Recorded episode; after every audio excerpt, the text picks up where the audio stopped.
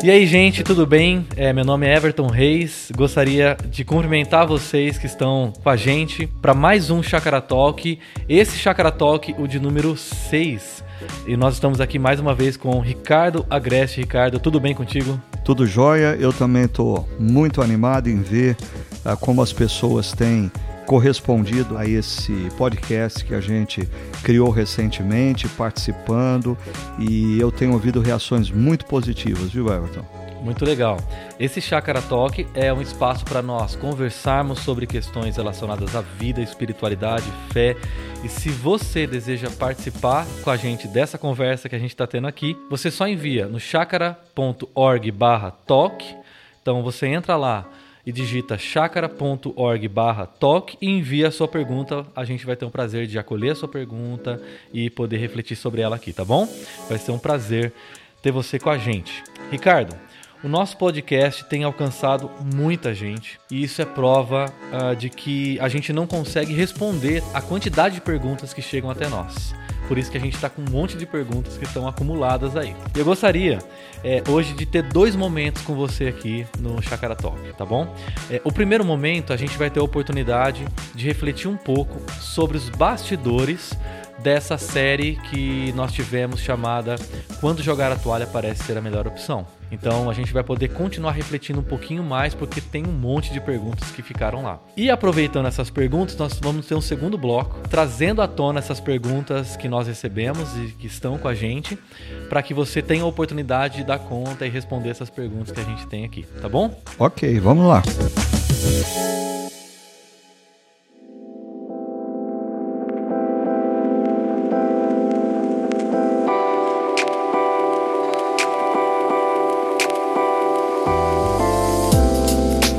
Ricardo, o que, que te levou a pensar então nessa última série quando jogar a toalha parece a melhor opção? Bom, uh, essa ideia é, de conversar sobre esse tema é, emergiu do meu momento de vida. Né? Eu acho que talvez alguns saibam, outros não, mas no final do ano passado, por volta de outubro, eu numa manhã é, acordei e eu estava meio que enrolando na cama, na verdade, bem desanimado para me levantar. E como a Sônia sempre acorda um pouco mais cedo devido ao horário dela no hospital, antes de sair, ela sempre carinhosamente me leva lá uma caneca de café enquanto eu estou lendo ainda. E ela naquela manhã ela foi, me levou a caneca de café, me deu um beijo, olhou para mim e falou tudo bem. E eu sei que quando ela olha para mim e pergunta se eu estou tudo bem é porque ela já percebeu que não está nada bem. E naquela manhã eu disse para ela: não, não está nada bem. E eu me lembro que eu disse literalmente para ela: eu, eu não aguento mais, eu não aguento mais.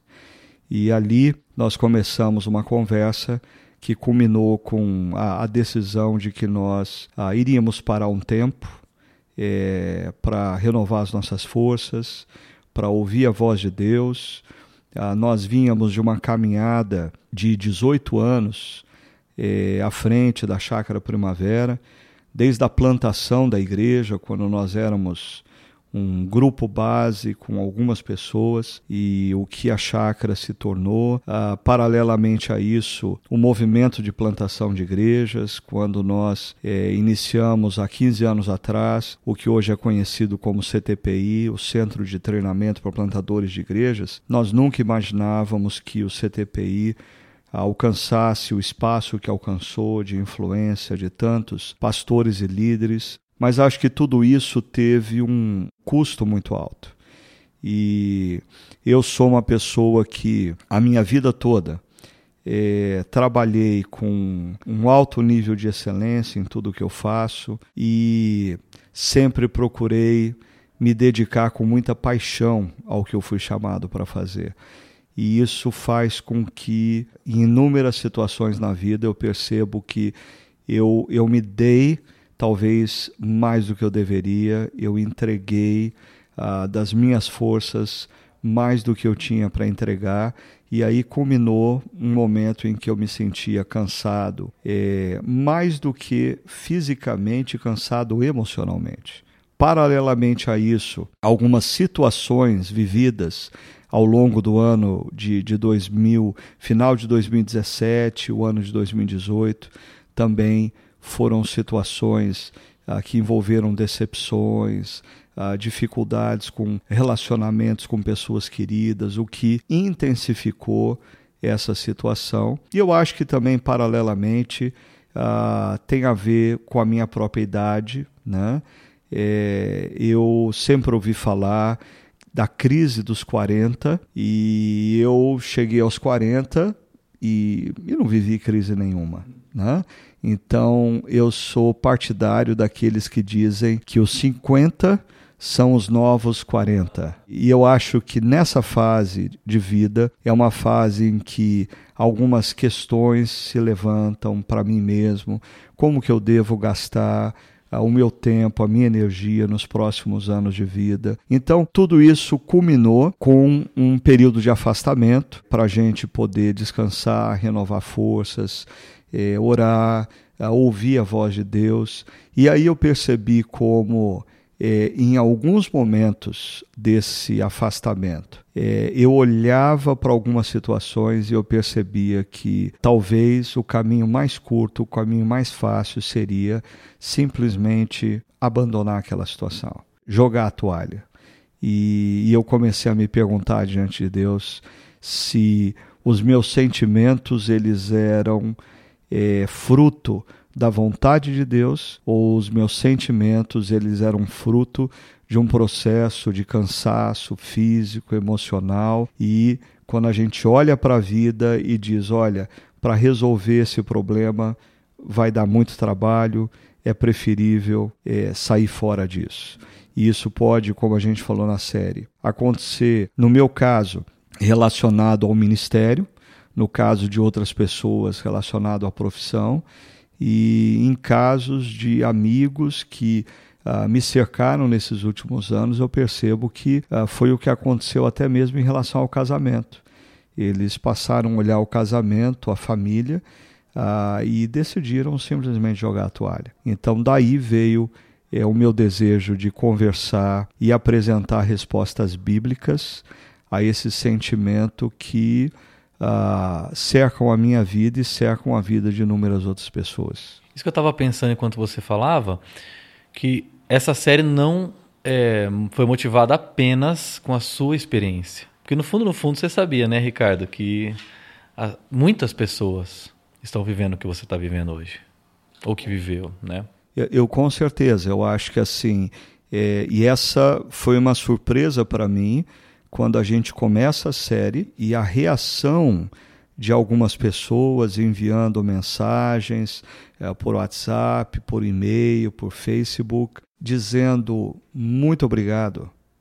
E, e eu me surpreendi porque o muito obrigado delas era uma reação de alguém que está dentro de uma igreja cristã, é, tendo aqueles sentimentos, sofrendo, mas por alguma razão, talvez por causa do ambiente que nós criamos na igreja, por causa dessa ênfase que nós damos é, nos nossos períodos de chamados de adoração, de que a, a, gente precisa expressar alegria e a gente precisa declarar vitória, e as pessoas que estão sentindo dor é, não encontram espaço para essa expressão. E aí de repente, quando, e eu diria também uma culpa nossa, pastores e pregadores. Nós muitas vezes subimos no púlpito para falar de vitórias e de experiências maravilhosas, o que faz com que muitas pessoas que estão passando por vales escuros digam: essa mensagem não tem nada a ver comigo. Mas de repente, quando elas escutam de um pastor que ele também passa por crise, que ele também passa por dor, que ele também passa por dúvida, que ele também é, se sente tentado em jogar a toalha. Aí a pessoa me escreve dizendo: Ufa, muito obrigado. Eu, eu precisava saber que o que está acontecendo comigo é, é, parte da jornada cristã. É, tudo bem eu me sentir em alguns momentos cansado, tudo bem em alguns momentos eu ser tentado a jogar a toalha. Então isso foi impressionante para mim. Muito legal. Eu, enquanto você fala, eu me lembrei de uma frase do Craig Groeschel, que ele fala que as nossas habilidades ou virtudes é, fazem as pessoas nos admirar, mas as nossas fraquezas fazem a gente se conectar. E acho que esse é o sentimento de muita gente com, a, com essa série, né? Se sentiram conectadas a você. É. E, e eu acho que isso é um, é um desafio para aqueles pastores que que nos escutam, porque eu sei que são vários que têm também feito uso desse podcast, porque às vezes nós temos nos concentrado tanto em passar informação para as pessoas e nós não nos conectamos com o coração das pessoas. Então eu costumo dizer que a pregação ela não começa no livro que você está lendo. A pregação começa na conversa que você tem com uma pessoa da igreja e quando as lágrimas escorrem e você se conecta com a dor da pessoa. Quando você compreende o que as pessoas estão passando, é meio caminho para você no próximo domingo oferecer uma reflexão bíblica que faça sentido não apenas à mente delas, mas também ao coração delas. E pensando nessa questão do coração, é, da vida do coração, conta pra gente um pouquinho como que alguns princípios que você compartilhou ao longo dessa série se aplicaram na sua própria vida e pensando também naquela questão dos, dos personagens bíblicos que você compartilhou, como que esses personagens é, falaram ao seu coração durante esse período? Bom, eu acho que assim, eu compartilhei sobre a vida de três personagens muito superficialmente, mas Moisés é, me ensina, como a gente conversou já, que às vezes a razão do nosso cansaço não é o excesso de trabalho, mas é má gestão da vida. Então a gente precisa olhar para a vida e assumir a responsabilidade de ter uma boa gestão. Mas eu queria me aprofundar mais no caso de Elias e Davi, porque Elias, aquela situação em que Elias se isola no deserto e posteriormente numa caverna, mas o momento em que ele acorda e o anjo é, havia preparado para ele é, pães assados. Eu percebo que para muitas pessoas que participaram dessa reflexão, essa imagem dos pães assados se tornou assim um ícone, né? Eu recebi por WhatsApp a mensagem de uma pessoa uh, que recebeu o pastor dela para fazer uma visita e ela fez questão de, pouco antes do pastor chegar, ela botar pães para assar, para que quando o pastor chegasse ele sentisse o cheiro de pães assados. E o presente que ela deu para o pastor naquela, naquele dia foram os pães assados. Né? Então se tornou um ícone. E para mim, deixa eu contar uma experiência nesse período que foi muito, mas muito marcante tanto para mim como para a Sônia. Porque quando nós decidimos pararmos por seis meses, é, isso não era muito simples. Primeiro, porque a Sônia tem um trabalho no hospital e ela tinha ouvido recentemente de Uh, uma pessoa que havia pedido um afastamento de seis meses para fazer um pós-doc na Europa e a resposta foi não.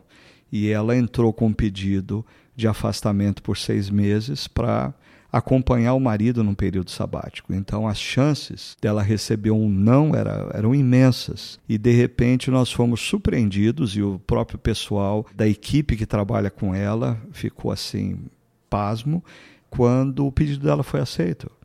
E a gente viu nisso Deus abrindo uma porta dizendo: é isso que eu quero para vocês. Mas mesmo assim, era um projeto muito desafiador para a gente, principalmente no aspecto financeiro, que envolvia da gente manter algumas despesas que nós já tínhamos aqui no Brasil e as despesas que nós teríamos para passar um tempo fora do nosso contexto aqui. E aí nós tínhamos então esse desafio de nos mantermos financeiramente. Inicialmente, a, a liderança da nossa comunidade nos ofereceu a manutenção financeira, ou seja, eles disseram que continuariam nos oferecendo salário por aqueles seis meses, mas essa era uma situação, um, por N razões, uh, muito desconfortável, tanto para mim como para a Sônia. E nós viajamos assim, com o coração inquietos em relação a isso. E eu saí no final de janeiro, no final de janeiro eu recebi ainda os meus vencimentos, meus salários relativos a, ao mês que eu havia trabalhado, e nós entramos no mês de fevereiro. Uh, duas semanas depois que nós estávamos fora da igreja e aqui do nosso contexto, eu inesperadamente recebi uma mensagem, um e-mail de uma advogada de um escritório que cerca de cinco, seis anos atrás uh, nós havíamos entrado com uma causa eh, contra organizações que trabalham em redes sociais e coisas assim, uh, devido a problemas que nós enfrentamos de uma pessoa que começou uh, a falar besteiras acerca de mim e, e colocar coisas, calúnias, e então a justiça determinou que essas organizações oferecessem o, o IP dessa pessoa e essas organizações não ofereceram o IP dessas pessoas. Então, cinco anos mais tarde, eu recebi uh, essa, esse e-mail dizendo que uh, a causa tinha sido julgada na última instância e essas organizações teriam que pagar uma indenização por danos morais para mim. E quando eu vi o valor e somei uh, o que seriam os meus vencimentos na comunidade é, por seis meses, eu descobri assim que a diferença era mínima, coisa de 3, 4 mil reais. Ou seja, Deus havia enviado eh, os recursos necessários para a gente passar aqueles seis meses de descanso. Então, nós comunicamos à liderança da igreja, agradecemos a decisão eh, de nos sustentar, mas a gente disse que a gente não precisaria porque Deus havia enviado os recursos. Então, para mim, é, foi como acordar dentro da caverna, sentindo o cheiro de pão assado e ser surpreendido com Deus provendo os recursos necessários. Ou, como a gente viu na vida de Davi, quando Davi está fugindo de Absalão, quando ele, ele sobe a montanha e começa a descer, ele é surpreendido por Ziba, trazendo todos os recursos que lhe eram necessários. Então, é, só deixa eu deixar claro uma coisa para todos que estão ouvindo: esse tipo de experiência não acontece na minha vida toda semana, todo mês, nem todo ano, mas Deus sabe o quanto eu e Sônia precisávamos dessa demonstração do cuidado e do carinho dele para conosco, e, e essa foi uma das experiências fortes que nós tivemos, de Deus provendo o pão assado no momento de, de cansaço. Muito legal, muito legal. Muito obrigado por compartilhar, viu? Agora deixa eu aproveitar para chamar sua atenção. Se você não assistiu a essa série Quando Jogar a Toalha parece a melhor opção, é, você tem a oportunidade de fazê-lo entrando em qualquer plataforma digital e você tem acesso tanto ao áudio ou ao vídeo da, da, dessa série completa. Você pode aí maratonar essa série e ter um tempo é, refletindo sobre o que nós estamos falando aqui de maneira até mais profunda, porque nós vamos ter a oportunidade de ouvir o pastor Ricardo é, ao longo de cinco mensagens sobre a série Quando Jogar a Toalha parece a melhor opção. Não perca a oportunidade de fazer isso.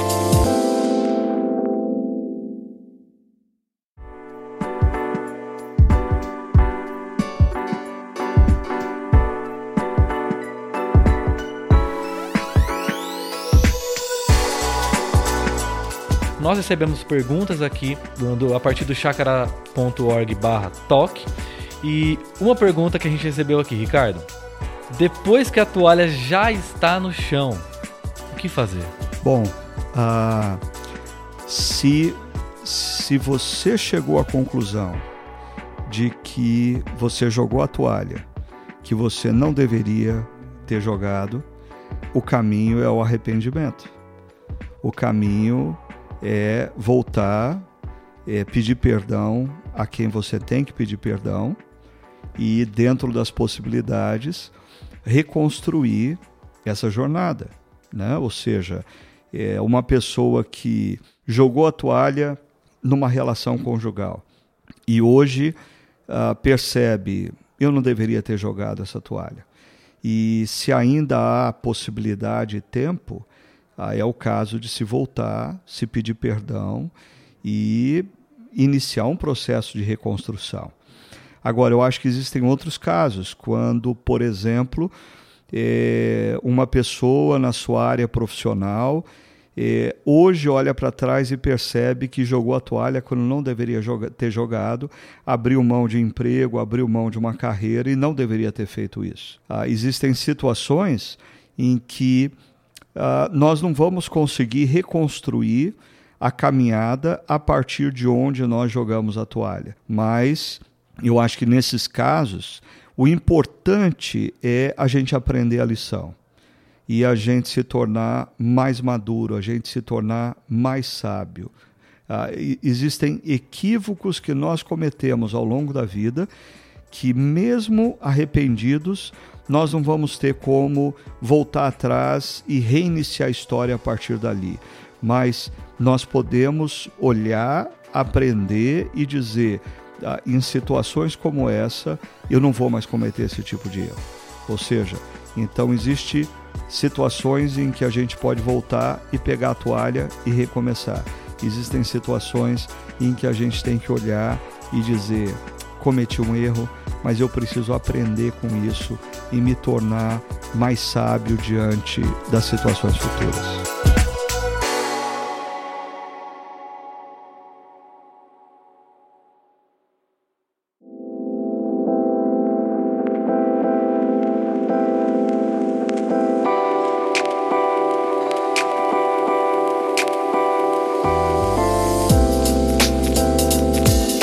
Ricardo, é, ouvindo as suas mensagens, assim, é, é muito nítido que você é uma pessoa que estuda, se dedica, lê os originais lá, o grego, o hebraico, é, e se prepara para entregar aquela mensagem é, para nós, uma pessoa que estuda. Mas quando você entrega a mensagem, a gente percebe vida, a gente percebe algo prático, algo que tem a ver com a vida das pessoas. Agora pensando nos pastores em geral.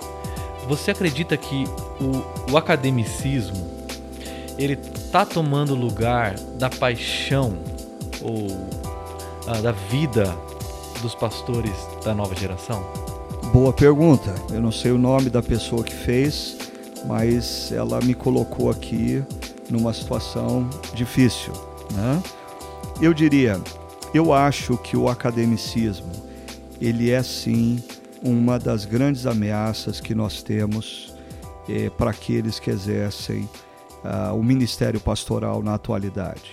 Mas uh, me entendam bem, você se dedicar ao estudo, você se dedicar a bons cursos, a boas leituras, a boas conferências, uh, isso em si mesmo não é um, uma ameaça, muito pelo contrário, eu coloco durante a série que da, um dos ângulos da minha é, é, renovação é a leitura, é participar de conferências, é, é refletir. O que eu acho que acontece é que o academicismo flerta com uma coisa muito perigosa que é o orgulho, que é a arrogância. Então, é, à medida em que você lê, e adquire conhecimento que outros não têm, à medida em que você faz cursos e você tem títulos que outras pessoas não têm, existe um perigo muito grande de você começar a se apropriar disso como um privilégio e não como uma responsabilidade. E quando você se apropria disso como um privilégio, você começa a ser envolvido pelo orgulho, pela arrogância, e aí a, a palavra de Deus é muito clara em dizer que Deus resiste ao arrogante, Deus resiste ao soberbo. E aí eu acho que pode acontecer de você eh, ministrar numa sala de aula, ministrar numa palestra, eh, ministrar através de uma pregação ah, e oferecer conteúdo eh, muito rico, muito precioso, mas aquilo não se conectar ao coração das pessoas. Por quê? Ah, porque Deus resiste ao soberbo. Deus resiste ao orgulhoso. Agora, eu ao longo da vida tive a oportunidade de, de ver e conhecer acadêmicos muito capazes, mas que eram homens profundamente simples. A, até a minha teoria é, na medida em que a gente efetivamente, ao longo da vida, fica bom, a gente fica simples. Ah, quando a gente precisa ser complexo é que as ideias e as coisas não estão claras nem para nós mesmos. Então, eu acho que a gente precisa tomar cuidado. Volto a dizer, eu acho que nós precisamos ler, buscar conhecimento, fazermos curso, mas mantemos o nosso coração humilde diante de Deus, porque a palavra diz que Deus resiste ao soberbo, mas também existe uma promessa: humilhai-vos debaixo da poderosa mão do Senhor, para que no tempo oportuno Ele vos exalte. Eu acho que essa é uma promessa que eu carrego no meu coração desde os meus 18 anos de idade, quando eu iniciava o seminário. Então, não importa quanto de titulação, quanto de conhecimento, ah, antes de pregar a palavra eu sinto frio na barriga e eu digo: Deus, eu preciso que o Senhor me ajude, porque eu não dou conta disso. E aí eu acho que a bênção de Deus ah, está sobre mim e sobre todos aqueles que procuram exercitar esse sentimento de coração.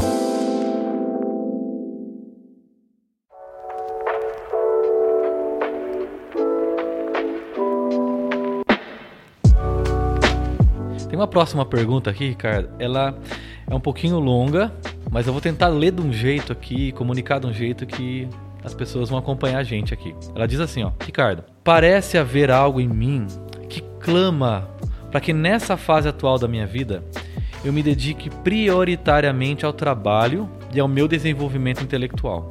Como saber se isso é realmente o que Deus espera de mim agora? Ou se é uma manifestação do meu ego e da busca por realização pessoal a partir do sucesso profissional. Tá sendo muito sincero aqui. Como saber se as cobranças vindas de uma outra pessoa não são, na verdade, uma maneira de Deus tentar quebrar meus planos? Então, qual deve ser a indicação do que devo priorizar agora? Olha aí, ó, uma boa pergunta muito boa e eu acho que ela reflete o que uh, inúmeras pessoas vivem, né? Como eu, eu coloquei já uh, em alguns podcasts atrás, quando a gente tem princípios bíblicos em jogo, não existe dúvida nenhuma acerca do que eu devo fazer. Se o meu trabalho está fazendo com que eu trabalhe sete dias por semana, eu estou quebrando um princípio bíblico. E eu não tenho dúvida de que o desejo de se dedicar mais ao trabalho, ele se tornou um desejo pecaminoso e ele não vem de Deus. Né? Mas não parece ser o caso da pessoa que faz a pergunta aqui. Então, aí nós entramos naquela dimensão onde você não tem diante de você quebra de princípios bíblicos. E as duas, as três opções que você tem diante de você parecem legítimas, nenhuma delas quebra princípio bíblico. O que fazer diante disso? Eu diria, mais uma vez, aí entra a importância de nós termos na nossa vida pessoas mais experientes, mais sábias, pessoas que vivem com Deus e a gente confia na relação delas com Deus para nos ajudar a discernir se o desejo do nosso coração é fruto da vocação que Deus tem para a gente ou o desejo do nosso coração é, é meramente ruído de uma alma ambiciosa, de uma alma vaidosa, ou seja, se o que eu sinto é fruto do projeto de Deus ou é fruto dos meus próprios projetos. Eu acho que a gente precisa olhar para aquela situação que envolve Samuel, o profeta Samuel, ainda menino, é, e Deus chamando. Ele não conseguia discernir a voz de Deus. Ele precisava que um Eli ensinasse ele a, a diferenciar o que era a voz da alma dele, da vaidade dele e o que era a voz de Deus. Então, hoje eu creio muito nisso, ah, porque na minha vida isso sempre fez muito sentido. Nós precisamos de pessoas mais experientes, mais sábias e que vivam com Deus para nos ajudar a discernir o que é voz de Deus e o que é ruído da nossa própria alma. Sozinhos nós não conseguimos fazer isso. Deixa eu aproveitar para fazer uma propaganda ah, baseado nessa, nessa temática que você está falando sobre é, a necessidade que nós temos de mentores. Nessa série que nós é, estamos começando, é, Espiritualidade Fitness. Você que está assistindo a gente não sabe ainda, acompanha a gente. Espiritualidade Fitness. Nós vamos conversar sobre o tema Cultive Parcerias ou seja, a importância de ter pessoas ao nosso lado na caminhada para nos ajudarem a discernir a voz de Deus.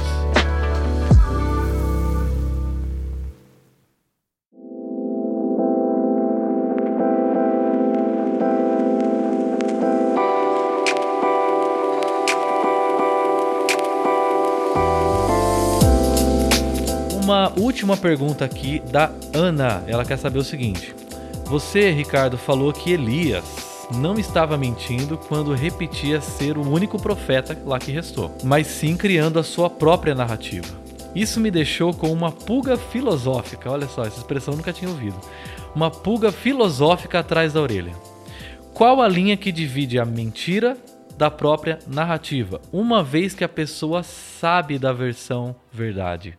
Joiana, muito boa sua pergunta. Obrigado por você compartilhar com a gente a sua pulga filosófica. Eu diria o seguinte: primeiro, a Ana ela está certa em levantar essa questão, porque na maioria das vezes, quando a gente cria uma narrativa, e, e como eu coloquei no caso de Elias, uma narrativa disfuncional, uma narrativa que não condiz com a verdade dos fatos, é com certeza essa narrativa ela é uma mentira em si mesmo. O problema é que a alma humana é complexa e, e às vezes ah, nós vivemos situações e quando alguém pergunta para a gente o que aconteceu, a gente conta a nossa versão, o nosso lado e algumas vezes ao contarmos a nossa versão, o nosso lado, nós criamos uma narrativa para proteger a nossa própria imagem, a gente cria uma narrativa até mesmo para nos afastar uh, da dor que a verdade dos fatos pode nos trazer. E nem sempre isso é um processo consciente. Muitas vezes isso pode ser um processo inconsciente. Então a pessoa criou uma narrativa que não é condizente à verdade, mas no coração e na mente dela é a verdade. É como ela conta o que aconteceu. Como lidar com esse problema? A gente vai voltar mais uma vez para a resposta da pergunta anterior. Nós precisamos de mentores. Nós precisamos de homens e mulheres mais experientes, mais sábios que vivam uma vida piedosa com Deus para nos ajudar a recontarmos as nossas histórias como de fato elas são. Deixa eu dar um exemplo do encontro de Jesus com aquele chamado jovem rico. Aquele jovem rico, ele se aproxima de Jesus e quando ele pergunta para Jesus como obter a vida eterna, e Jesus faz algumas perguntas, ele claramente criou uma narrativa ele criou uma narrativa na qual ele é um cara bom. Ele criou uma narrativa na qual ele é um jovem nota 10. Ele guarda os mandamentos, ele cumpre a lei de Deus, ele é alvo de admiração de outros. Agora, Jesus, com algumas perguntas, traz à tona para ele a, a verdadeira história.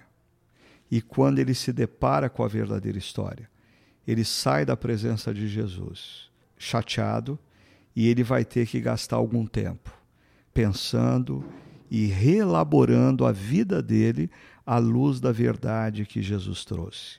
Eu acho que quando a gente convive com verdadeiros mentores espirituais, e aí eu queria dizer que às vezes essa palavra mentor é, eu escuto muito das pessoas, elas vêm até mesmo para mim, de, ah, eu queria que você fosse o meu mentor. Ah, e eu percebo que por detrás desse pedido existe a expectativa da pessoa de que eu funcione como o pai que a pessoa não teve, ou o pai que já partiu, a pessoa amorosa que acolhe a pessoa nos momentos de dor, a, a pessoa que vai suportar pessoa, esse indivíduo no seu tempo de sofrimento.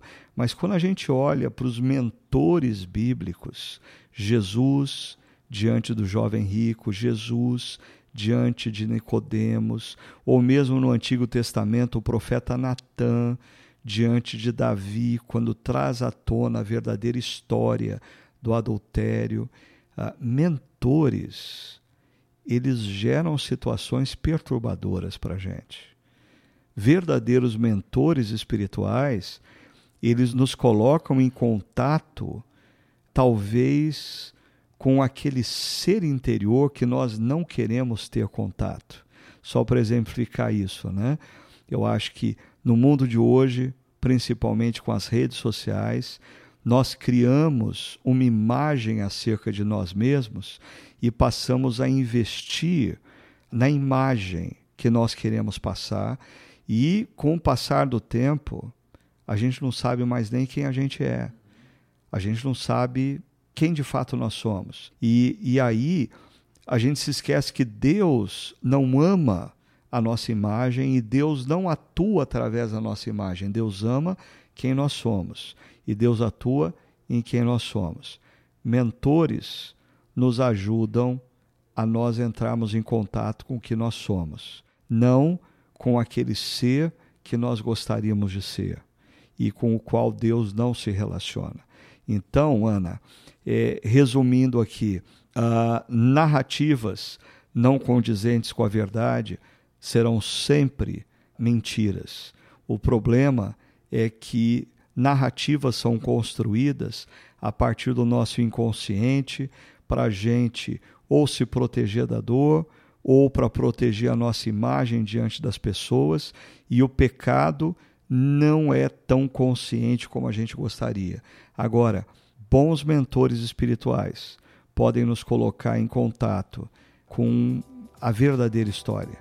E isso pode nos trazer desconforto, ah, e aí sim admitimos que a nossa narrativa ela é uma mentira e a verdade dos fatos é que nós somos seres humanos limitados, que erramos, mas Deus é imensamente gracioso e Ele nos acolhe, nos perdoa e Ele usa na história gente como nós, gente com limitações, gente com dons que Ele concedeu, e, e são esses seres humanos imperfeitos que Deus usa na história.